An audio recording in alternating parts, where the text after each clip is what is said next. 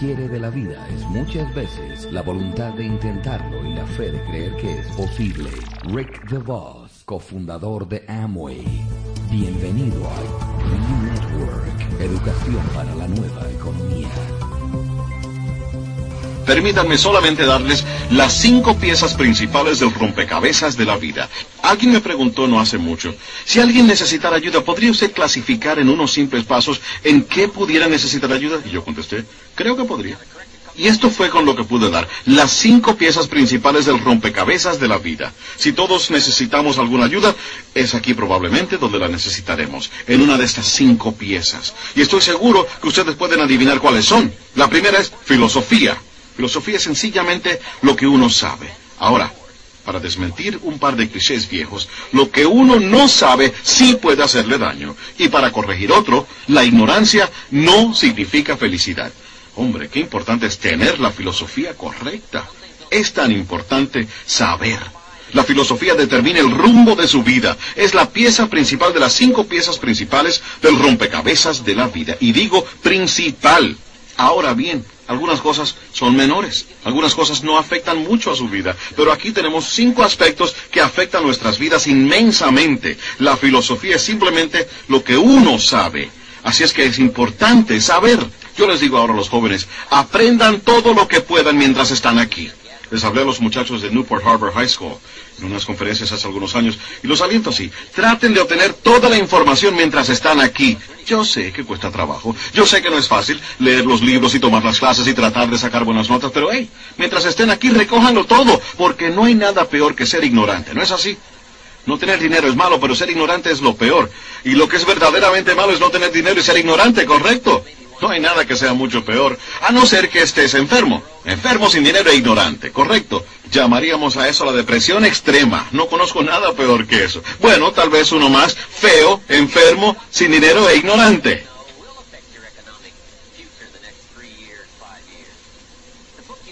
Así es que para corregir todo esto, aquí está lo primero. Simplemente tienen que adquirir conocimientos porque lo que no sepan afectará su futuro económico durante los próximos tres años, cinco años. El libro que se pierden hará toda la diferencia. La información que no obtengan sí hará diferencia en el legado de sus capitales durante los próximos meses, los próximos años. Así es que la filosofía, por aquí, es donde comienza todo. Ahora bien, he dividido la filosofía en tres partes. Una es la básica, la filosofía inicial. El bebé comienza a procesar información enseguida. El frío es malo, el calor es bueno, el hambre es espantoso, la comida es magnífica, el bebé comienza a reaccionar y procesar información y a tener ciertas reacciones a ella. Así es que nuestra filosofía comienza temprano, captando información y reaccionando a la misma. Le sigue la filosofía expandida, por lo menos suficiente filosofía para tener empleo remunerado y para ser de valor a la sociedad y encontrar su propio lugar en el mercado. Ustedes saben, para ser un ser humano razonable, decente, la filosofía expandida, pero ¿cómo se convierten ustedes en ricos y poderosos y sofisticados, influyentes y originales? Una simple palabra. La filosofía refinada. El refinamiento de la filosofía. Los estudios extras y los libros extras y las clases extras y el pensamiento extra y la reflexión extra.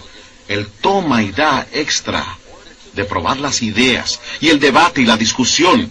De ahí viene la vida extra. Es en la dimensión de la filosofía refinada, el pensamiento extra. Y estos son los pasos de descubrimiento intelectual que muchas personas simplemente no quieren tomar, o están demasiado ocupados para tomar, o se presentan en una forma muy fuerte y dura. Estas actitudes extras. Pero les digo que una vez que comiencen a practicar estas actitudes extras, jamás querrán dar marcha atrás. Es en este nuevo descubrimiento intelectual donde está la riqueza, es donde está la felicidad, la buena vida, la influencia, el poder, el refinamiento de la filosofía. Entonces, nuestra filosofía proviene de muchas partes. Déjeme enumerárselas. Número uno, de la enseñanza, las influencias de otros, de los libros que leemos, de las clases que tomamos. Y pueden subrayar la palabra influencia. De ahí viene una gran parte de nuestra filosofía, la influencia. En otra serie hicimos tres preguntas importantes. ¿Alrededor de quién estoy? Eso se llama una pregunta grande. Algunas preguntas son pequeñas otras son grandes. Esta es una grande. ¿Alrededor de quién estoy? Pregunta número dos. ¿Qué me están haciendo? A eso se le llama importante. A eso se le llama grande. ¿A dónde me llevan?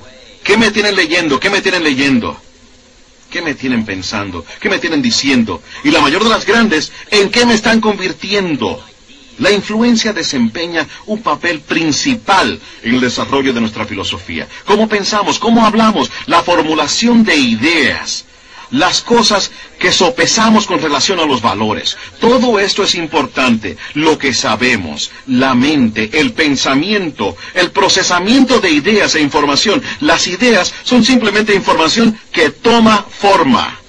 Pero este proceso completo de mente y pensamiento y conocimiento y el procesamiento de ideas e información, esto es tan importante porque determina la pieza más importante de las cinco piezas de la filosofía del rompecabezas de la vida. Entonces, hacemos algo muy importante con lo que sabemos, lo sopesamos, lo ponemos en nuestra balanza mental y lo pesamos. Y no sé, podríamos darle un número del 1 al 10, probablemente inconscientemente. Pero si oímos algo y recibimos alguna información y le damos un 10, probablemente reaccionaremos inmediatamente. Si le damos un 1, probablemente lo echaremos a un lado. Si es importante, haremos algo con ella. Si pensamos que no es importante, lo dejaremos pasar. Pero es tan importante evaluar una palabra clave que aprendimos en el entrenamiento de técnicas de liderazgo, percepción, tratando de encontrarle valor a algo. ¿Dónde está el valor? ¿Cuán valioso es? ¿Qué importancia tiene? Hay algo aquí que no puedo ver a primera vista. Hay algo debajo de la superficie. Hay algo en su funcionamiento interno. ¿Qué es lo que va detrás? ¿Qué va más allá? ¿Cuál es su origen? Todas estas preguntas que nos ayudan a llegar a la percepción del valor, ideas, evaluación de información. Ahora bien, he aquí lo que es importante para tener una buena balanza mental. ¿Qué pasa si al procesar información su balanza mental estuviera desajustada? Y lo pesa todo un poco mal. ¿Creen ustedes que esto afectaría sus vidas? La respuesta es claro que sí. Y solo se necesita estar un poquito desajustado durante 10 años. Imagínense cuál sería la diferencia. Tengo una frase clave para ustedes. La vida es una acumulación. Acumulamos o bien la deuda o bien el valor acumulamos el pesar o acumulamos el capital. Ahora bien, todos debemos sufrir uno de dos dolores, el dolor de la disciplina o el dolor del pesar. Y yo sugiero la disciplina, la disciplina mental para refinar ideas. Claro que es trabajoso y claro que es un esfuerzo, pero eso se llama pagar con un precio bajo para que no tengan un pesar más adelante. El pesar pesa toneladas, la disciplina pesa onzas. Así es que se aceptan las primeras onzas de disciplina del pensamiento para refinar ideas y no dejan simplemente pasar por alto las preguntas importantes. ¿Qué pasa con la sociedad? ¿Qué pasa con el gobierno? ¿Qué pasa con los impuestos? ¿Qué pasa con la religión? ¿Qué pasa con la vida? ¿Qué pasa con el capital? ¿Qué pasa con el negocio? ¿Qué pasa con la sociedad? Todas estas preguntas importantes. ¿Qué pasa con mi vida y mi valor y mi lugar y mi futuro? ¿Y qué pasa con la vida? ¿Qué pasa con el origen? ¿Qué pasa con el destino?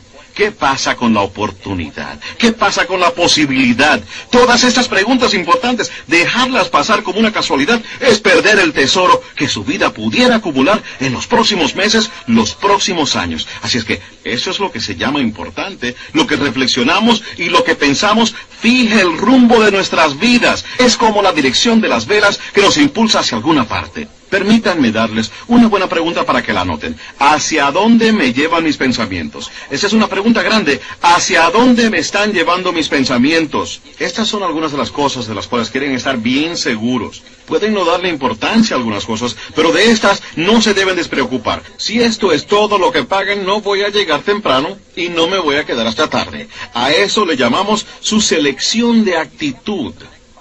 Luego, ¿creen ustedes que esa actitud si la mantienen por los próximos cinco años, afectaría grandemente su suerte? La respuesta es claro que sí. No pueden escapar el efecto acumulado de la selección de actitud. No pueden huir del mismo. Así que una de las cosas principales que hay que analizar es cómo me siento.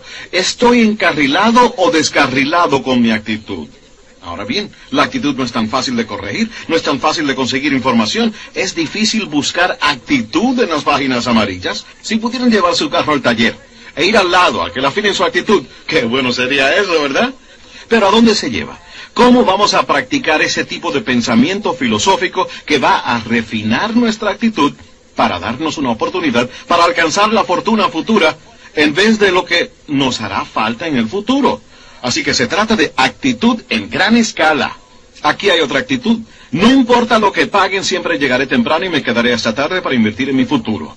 A eso le llamamos otra actitud sobre el mismo trabajo. Ahora bien, ¿por qué tiene una persona una cierta actitud y otra persona una distinta? A eso le llamamos los misterios de la mente. ¿Verdad? No sé. Cada cual tiene que decidir por sí mismo. Cada cual tiene que decidir de acuerdo a su educación. Ahora bien, si ustedes no supiesen las consecuencias, podría ser muy fácil escoger la actitud errónea y no tener la disciplina para tener la actitud correcta. Así es que una gran parte de nuestras vidas se ve afectada por lo que sentimos. Permítanme darles una lista rápida de los sentimientos que afectan nuestras vidas. Número uno, es como se sienten sobre el pasado. O es fácil llevar el pasado como una carga en lugar de como una escuela. Es fácil dejar que el pasado nos abrume en lugar de dejar que nos enseñe. Cómo sentirse por las penas del pasado y las pérdidas del pasado y las dificultades del pasado y las veces que fracasaron y las veces que no salieron bien. La acumulación de todo eso, cómo se sienten sobre eso, afectará grandemente su futuro y su vida. Una de las cosas principales que afecta su vida es cómo se sienten sobre el futuro. Dos cosas importantes afectan nuestras vidas. Una es el costo y la otra promesa. Y no es tan fácil pagar el precio si no se puede ver la promesa. Creo que los jóvenes están teniendo problemas hoy en día tratando de pagar el precio porque no pueden ver la promesa. Pero no nos importaría pagar el costo si pudiéramos tener una visión clara del mañana, de la próxima semana, del próximo mes, del próximo año. Si tuviéramos la gran seguridad con una gran probabilidad de cuál será el resultado, ¿creen ustedes que vacilaríamos en pagar? La respuesta es no. Pero todos vacilan en pagar si el futuro no está claro. Entonces, para ayudar a los jóvenes ahora, tenemos que hacer dos cosas. Ayudarles a ver la promesa y ayudarles a pagar el precio. Pero sí podemos pagar si podemos ver. Mi instructor de karate me dijo, señor Ron, usted no puede imaginarse la sensación tan increíble que es caminar por cualquier calle de la ciudad sin miedo. Le dije, sigamos con las clases, ¿verdad? Hey, yo sudaré, me pondré a prueba, ¿verdad? ¿Qué haríamos por una promesa extraordinaria? Respuesta, las cosas más inverosímiles. Frajaría los libros, se quemarían las pestañas, se meterían en pensamientos más profundos, en las disciplinas extras, si la promesa fuese adecuada. La respuesta es, claro que sí, pero ¿quién quiere leer? ¿Quién quiere quemarse las pestañas? ¿Quién quiere ponerse a prueba si la promesa no está clara? precio y promesa. Importantes. He aquí la número tres. Sus sentimientos hacia los demás. Eso es tan importante. La actitud hacia la sociedad, el país, el Estado y la ciudad, la comunidad, la familia, la empresa, la oficina, la compañía, la corporación, el departamento, es tan importante tener un entendimiento único sobre los otros seres humanos y lo que crea una buena vida, lo que constituye una buena vida, cómo se sienten hacia el prójimo. Tengo una buena frase que darles. Solos no pueden triunfar. Así que el tener un sentido único refinado de apreciación mutua es un requisito esencial. Para formar una sociedad nos necesitamos mutuamente. Todos somos necesarios para formar un país, para formar una nación. Todos somos una comunidad. Frase clave, solos no pueden triunfar. No hace mucho di una conferencia en el Club Rotario de Culver City, California, y me afectó extraordinariamente la jura de bandera ese día. Voces grandes y fuertes. Es un club grande y fuerte. Y días después me volvía a la mente la jura de bandera. Y mientras que más pensaba en ella, más pensaba yo. Qué documento clave tan importante, ¿verdad? La jura de bandera. Y así empecé a escribir. Y escribí un discurso sobre la jura de bandera. Tomé cada palabra clave e hice un pequeño resumen para nuestro club Cinta del Mes. Caramba, la jura de bandera es única en su género. Empieza con yo y termina con todos. El juramento empieza. Todos somos necesarios para hacer de cualquiera de nosotros un éxito. Y una apreciación única y refinada del todo de nosotros es lo que hace que el yo en nosotros mejore esa apreciación de la sociedad. Todos somos necesarios para formar un mercado. Necesitamos las ideas, la inspiración uno del otro. Y una vez que tengan ese sentido de apreciación mutua, ahora ustedes y su lugar y sus posibilidades y sus oportunidades empiezan a verdaderamente remontarse a las alturas cuando entiendan cuán importante es dentro del marco del todo en nosotros. Solos es difícil triunfar. Es difícil encontrar un ermitaño rico. Ahora, viene lo más grande. Es como se sienten con respecto a ustedes mismos. Eso es súper importante. El entender su propio valor es el comienzo del progreso. ¿Cuánto valen ustedes? ¿Qué podrían lograr si tuvieran todas las técnicas, si tomaran las clases extras y si se quemaran las pestañas? ¿Qué podrían lograr? ¿En qué valor verdadero se pueden convertir? Ese es uno de los mejores ejercicios. ¿En qué me podría convertir en términos de valor? ¿Qué es lo que verdaderamente pudiera ser en el mercado y la empresa, en la familia, la casa, el amor, la experiencia, el matrimonio, la amistad? ¿Cuán valioso podría ser? ¿Soy lo suficientemente valioso para trabajar en todo lo que todavía no funciona en mi vida a su capacidad máxima? Si funciona a un 20%, ¿qué podría hacer con el otro 80%? ¿Y tengo yo la sabiduría y las cualidades y el valor y la experiencia? Una vez que empiecen a entender esto, parte de ustedes entender lo valiosos que son, es toda una nueva experiencia. Entendiendo su valor propio. Así es que la actitud desempeña una parte importante, principal, en cómo su vida se desenvuelve. El número uno es la filosofía, el número dos es la actitud, el número tres es la actividad. Actividad es lo que uno hace. Así es que nuestras vidas son afectadas en primer lugar por lo que sabemos, segundo nuestras vidas son afectadas por lo que sentimos y tercero nuestras vidas son afectadas por lo que hacemos. Es tan importante entender esto. Si ustedes quieren influir y ayudar a las personas, he aquí la clave. El éxito hay que hacerlo. Ustedes tienen que, en efecto, hacerlo. La actividad es una alta prioridad en el proceso de la vida. Tratar de sacarle el máximo beneficio a lo que está a nuestra disposición. Actividad. Ahora bien, he aquí una pregunta importante. ¿Cuál es su filosofía sobre la actividad y sobre el trabajo arduo? Sobre largas horas, sobre días enteros. Si están haciendo algo, ¿con qué energía deben proceder? ¿Cuánto tiempo deben dedicarle? Todo el mundo tiene que desarrollar su filosofía sobre la actividad. Solo a modo de repaso, déjenme citarles del Viejo Testamento. Seis días de actividad, un día de descanso. A eso se le llama filosofía de proporción de actividad. ¿Qué es una buena proporción de descanso y actividad? El Viejo Testamento dice seis días de una cosa, un día de otro. Ustedes dicen, bueno, eso es algo viejo y anticuado. Pues tal vez lo sea, no sé. Tal vez sea una filosofía demasiado vieja. La vieja, seis a uno.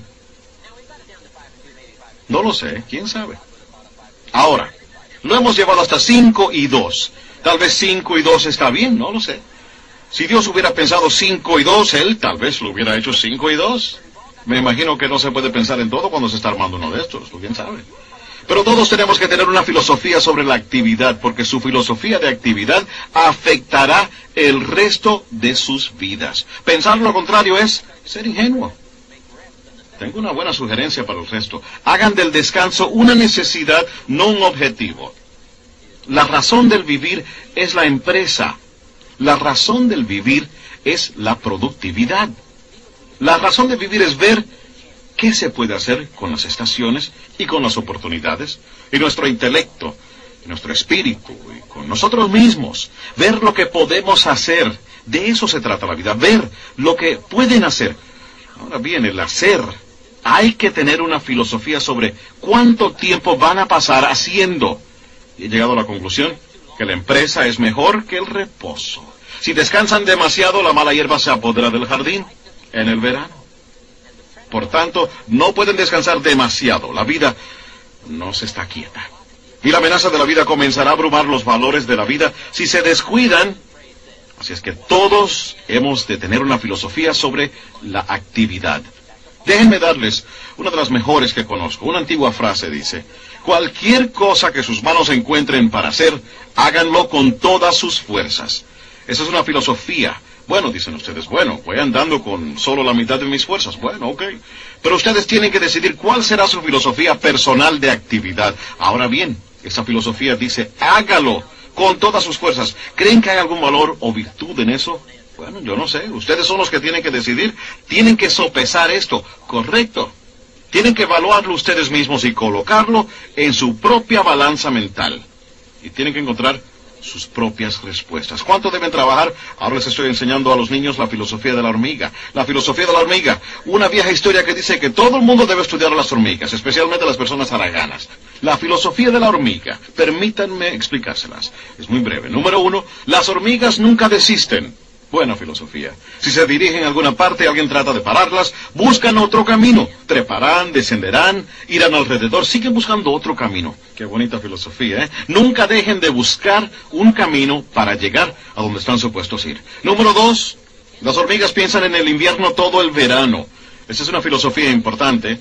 No pueden ser tan ingenuos de pensar que el verano durará para siempre. Ustedes dicen, bueno, es que es tan agradable, pero no pueden pensar que siempre seguirá así.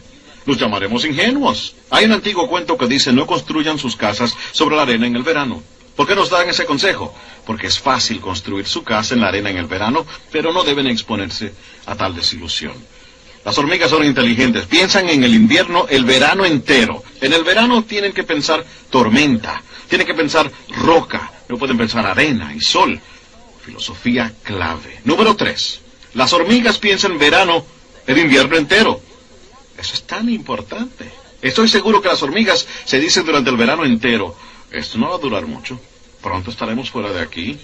Qué filosofía tan bonita, qué actitud tan bonita. Esto no durará mucho. Pronto estaremos fuera de aquí. El primer día caluroso, las hormigas salen. El primer día caluroso salen. Ahora bien, si vuelve a enfriar, vuelven abajo de cabeza, pero el primer día de calor salen. Están impacientes por salir. Qué filosofía más bonita. Están impacientes por seguir adelante. Enseñamos en las técnicas de liderazgo, las personas comunes y corrientes quieren evadir las cosas. Las personas de éxito quieren seguir adelante con las cosas. El tipo no quiere desistir, quiere perseverar. Y eso es lo que empieza a transformar su vida. Meterse dentro de la acción, dentro de la actividad. Ahora bien, aquí llegamos al final de la filosofía de la hormiga. ¿Cuánto recaudará una hormiga durante el verano para prepararse para el invierno? Respuesta, todo lo que pueda. Qué filosofía más increíble. La filosofía de recaudar todo lo que se pueda. ¿Cuánto deben hacer? Ustedes tienen que pensar en una filosofía sobre cuánto deben hacer. A todos nos gobiernan nuestros pensamientos, nuestras evaluaciones, lo que hemos decidido y lo que sentimos. Y esta es una gran pregunta. ¿Qué debemos hacer? Schauf me dio la mejor de las respuestas cuando yo tenía 25 años. Y aquí lo que me dijo, haz todo lo que puedas. ¿Cuántos libros deben leer en los próximos seis meses? Todos los que puedan incluir en su horario, porque el libro que se pierdan de leer no les va a ayudar. Y si una persona se pierde el libro, piense y enriquezcase. Esta persona tiene 40 años, es pobre y se perdió el libro. Vivió en el país correcto, pero se perdió el libro. Fue una buena persona, pero se perdió el libro. Fue muy sincero, pero se perdió el libro. Trabajó duro, pero se perdió el libro. Les digo una cosa, si se pierden el libro, ¿quién sabe qué tesoro faltará en su vida? Si tan solo se pierden el libro, ¿cuánto deben trabajar? La filosofía de la hormiga. Me dice el hombre, estoy ganando unos 50 mil dólares al año. ¿No es suficiente eso? Ahora bien, ¿qué respuesta filosófica le darían ustedes a alguien que dice, estoy ganando 50 mil dólares al año, no es suficiente eso? Me dijo, a mis hijos les va bien y dijo, pago mis cuentas, así es que... ¿Qué dirían si un hombre les dice, estoy ganando 50 mil dólares al año, no es suficiente eso? Yo diría, sí, 50 mil dólares al año es suficiente. Sí, está haciendo lo mejor que puede.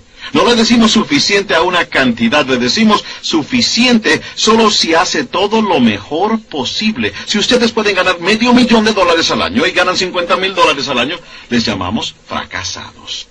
Ahora bien, lo importante no es la diferencia entre 50 mil y medio millón, lo importante es la extensión completa de su alcance. Eso es lo que importa. La única manera de sentirse bien al máximo posible sobre usted mismo es extenderse en toda su capacidad de alcance, su alcance intelectual y su alcance físico, y su potencial y su posibilidad de hacer lo mejor que pueda, que deben hacer todo lo que puedan. ¿Cuántos libros deben leer? Todos los que puedan. ¿Cuántas técnicas deben aprender? Todas las que puedan. ¿A cuántas personas deben conmover? Todas las que puedan, en qué pueden participar, en todo lo que puedan, ¿por qué no ir al máximo? Les tengo una buena pregunta.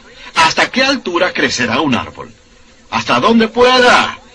¿Han oído alguna vez de un árbol que solo creció hasta la mitad de sus posibilidades? No, los árboles no crecen hasta la mitad, crecen todo, completo, lanzan sus raíces lo más profundo posible, se estiran lo más alto que puedan, producen todas las hojas que puedan, los árboles van al máximo. Ahora bien, ¿por qué se van a conformar los seres humanos con menos del máximo de su capacidad? Respuesta sencilla. Tienen el poder de optar por hacerlo. Eso nos da la dignidad de ser seres humanos. Se le llama el poder de escoger. Así es que tenemos un par de opciones. Permítame dárselas. Ser todo o ser una parte. Luego, Esto es un debate filosófico. Pueden escoger ser menos de para lo que se les diseñó o pueden escoger ser todo para los que se les diseñó. Simplemente les estoy sugiriendo que piensen lo que puede hacer el todo por sus vidas en el próximo año, los próximos tres años, cinco años, si refinan su filosofía de actividad y se lanzan a conseguirlo todo. Así es que la diferencia en valor no es la cantidad. Si ustedes hacen todo lo posible y ganan 10 mil dólares al año, a eso le llamamos suficiente. Si ustedes hacen todo lo posible y ganan un millón de dólares al año, a eso le llamamos suficiente. Suficiente no es la diferencia entre 10 mil y un millón. Suficiente es simplemente hacer lo mejor posible. Un grupo de psiquiatras me invitó a que fuera a dar una conferencia en Los Ángeles no hace mucho. Pensé que eso era fascinante. Nunca me gradué de la universidad, pero querían oír mi historia. Así es que fui a hablarles a los psiquiatras. Entonces, en medio de mi charla, tuve el valor de decirles, damas y caballeros, permítanme decirles lo que yo creo que arruina más las mentes. Ellos dijeron, ¿qué cree usted? Es lo que más arruina las mentes. Yo dije, creo que es simplemente hacer menos de lo que se puede confunde la mente. Causa todo tipo de daño psíquico, pienso yo. Simplemente ser menos de lo que uno puede ser, hacer menos de lo que uno puede hacer, hacer menos esfuerzo del que se puede hacer, hacer las cosas con menos entusiasmo del que pudiera. Creo que de alguna forma daña la mente, daña nuestra imagen de nosotros mismos. Porque, he aquí lo que he descubierto que ocurre. Tan pronto voltean esto al revés y empiezan a hacer un esfuerzo, el valor más grande no es el valor que reciben al esforzarse, es cómo se sienten sobre ustedes mismos. Ese es el valor más grande. Porque vea, no es lo que recibimos lo que nos hace valiosos, es en lo que nos convertimos. Y parte de la transformación es ver en qué nos podemos convertir, ver todo lo que se puede hacer, ver cuánto pueden ganar, cuánto pueden compartir, cuánto pueden empezar, hasta dónde pueden alcanzar, hasta dónde pueden extender su influencia. Ahora bien, ese tipo de compromiso, con un pensamiento filosófico sobre la actitud y sobre la actividad, a esto le llamamos potencial de cambio de vida. Las cinco piezas principales del rompecabezas de la vida Hemos cubierto tres de ellas. La número uno es la filosofía, la número dos es la actitud, la número tres es la actividad, número cuatro, y estoy seguro de que ya se me adelantaron, los resultados. Los resultados es de lo que se trata todo esto. La búsqueda de la vida es para ver, uno, en qué nos podemos convertir, dos, lo que podemos lograr, en qué podemos convertirnos y qué podemos lograr. La clave de la vida es volvernos tan habilidosos que podamos hacer cosas provechosas con nuestra vida. La influencia, la productividad, la actividad, los resultados económicos, sociales, personales, espirituales. Pero el resultado es de lo que se trata, es la razón de todo. Es en el otoño en que se ve qué ha resultado del milagro de sus manos y la semilla, y la tierra, y las estaciones, y la lluvia, y los cambios. Hacerle frente a todo. Y ver lo que pueden hacer con lo que está disponible. Uno de los cuentos antiguos más interesantes dice, el patrono tenía tres sirvientes y les entregó talentos. Un talento es simplemente valor. La filosofía es determinar el valor. Y una vez que entiendan que ustedes tienen valor, la clave está en ver lo que pueden hacer con él. Y este es el encargo que el patrono le dio a sus tres sirvientes. A uno le dio cinco talentos, al otro dos, y al tercero un talento. Y su encargo fue Vean lo que pueden hacer con estos valores. Y eso mismo es lo que es la vida. Ver lo que pueden hacer con su intelecto, ver lo que pueden hacer con sus habilidades, ver lo que pueden hacer con sus manos, ver lo que pueden hacer con sus pensamientos, sus posibilidades, sus aptitudes. La clave es ver lo que pueden hacer con todo eso. Porque se trata de resultados. Y dijo, me voy por un tiempo, y cuando regrese, hablaremos sobre los resultados. Y aquí todo lo que la vida espera de nosotros, tener un progreso mensurable en un tiempo razonable. Ahora bien, según el cuento, el patrono evidentemente estuvo fuera un tiempo razonable. No podemos preguntar cada cinco minutos cómo les va. Eso no es razonable. Y no podemos esperar cinco años, eso sería demasiado tarde. Así que eso es lo que le llamamos un tiempo razonable para preguntar. ¿Cómo les va ahora? ¿Qué progreso han hecho ahora en esta larga lista de valores y experiencias humanas? Así que el patrono, habiendo estado fuera un tiempo razonable, regresó, reunió a los tres sirvientes y les hizo una de las preguntas más importantes de la vida. ¿Qué tal les fue? En el tiempo que estuve fuera, ¿qué progreso han hecho? ¿Qué resultados pueden mostrar? Le preguntó al sirviente que tenía cinco talentos que había pasado. Y ese sirviente contestó, he convertido los cinco en diez. Creo que esos números son muy importantes, cinco y diez. ¿Creen ustedes que tienen algún significado? Yo creo que en el aprendizaje superior tienen mucha significación. Ahora bien, en el aprendizaje promedio probablemente no importan. Pero en aprendizaje superior dijimos que era muy importante entender los números. Pregunta clave de la vida. ¿Se debe esperar de nosotros que dupliquemos nuestros valores en un tiempo razonable? Respuesta, claro que sí. No se debe esperar que progresemos. ¿Cuántos años quieren que su hijo pase en el cuarto grado? Alrededor de uno, Usted dice, bueno, si son buenos muchachos, les darían tres o cuatro años. Usted dice, no, no puede darle a su hijo cuatro años para terminar el cuarto grado. Es demasiado tiempo para lograr un progreso tan pequeño.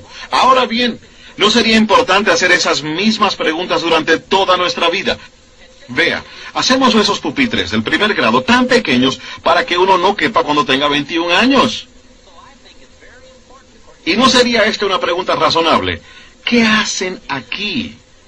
¿Qué ha pasado todo este tiempo? Así es que creo que es muy importante, según el cuento, ir de 5 a 10 en un tiempo razonable. Ahora bien, el patrón lo dijo respondiendo a esos números, buen trabajo, bien hecho. Y al segundo sirviente le dijo, ¿qué pasó? Ese sirviente dijo, convertí dos en cuatro. Luego, ¿encontrarían esto significativo? Convertir dos en cuatro. Creo que sí. Frase clave. La vida es un juego de números. Parte de la vida es un juego de números. ¿Cuántos libros se deben leer para estar adecuadamente preparados para debatir los asuntos importantes de la vida durante los próximos diez años?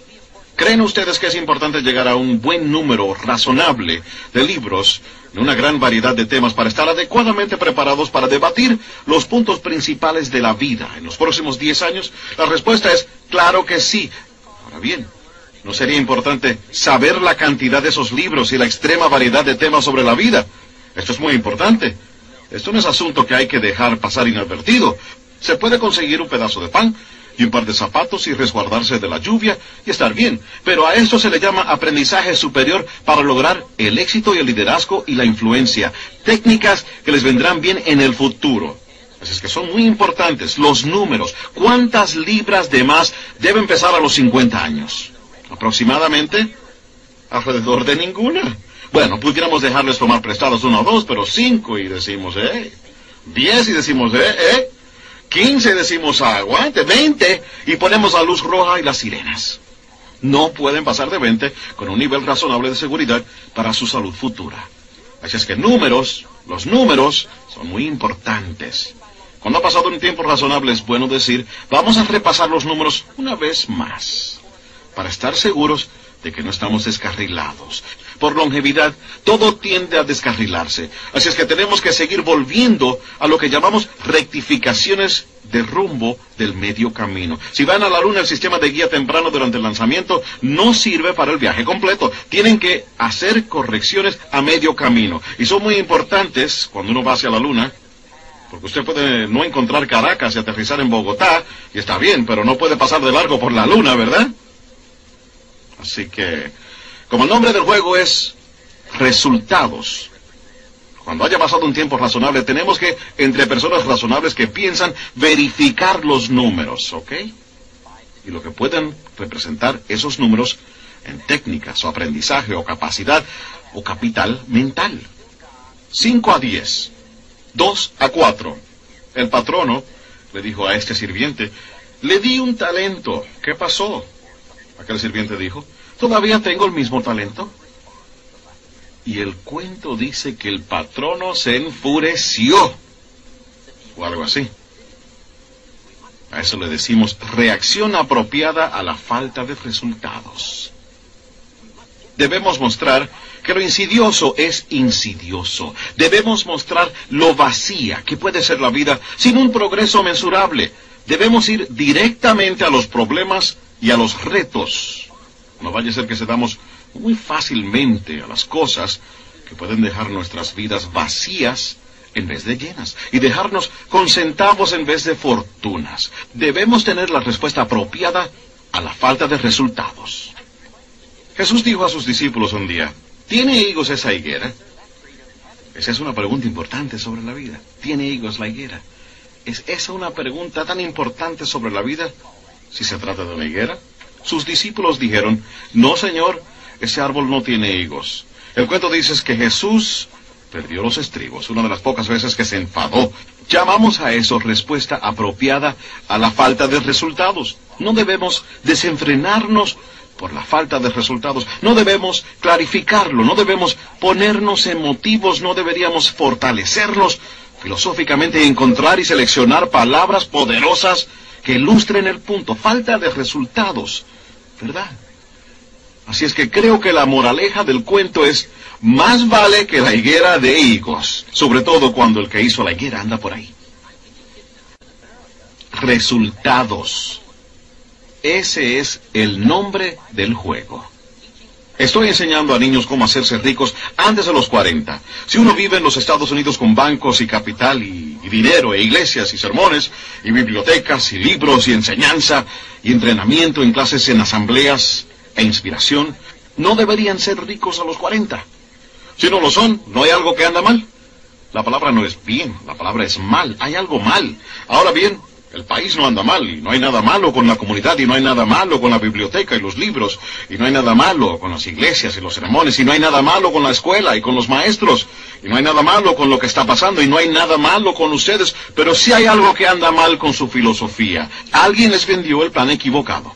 Caramba, es fácil adoptar el plan equivocado, adoptar la filosofía equivocada y cometer errores de juicio que se multiplican en centavos en lugar de tesoros. Así es que una de las razones más importantes para aprender a ver los resultados es analizar qué es lo que anda mal con la actividad.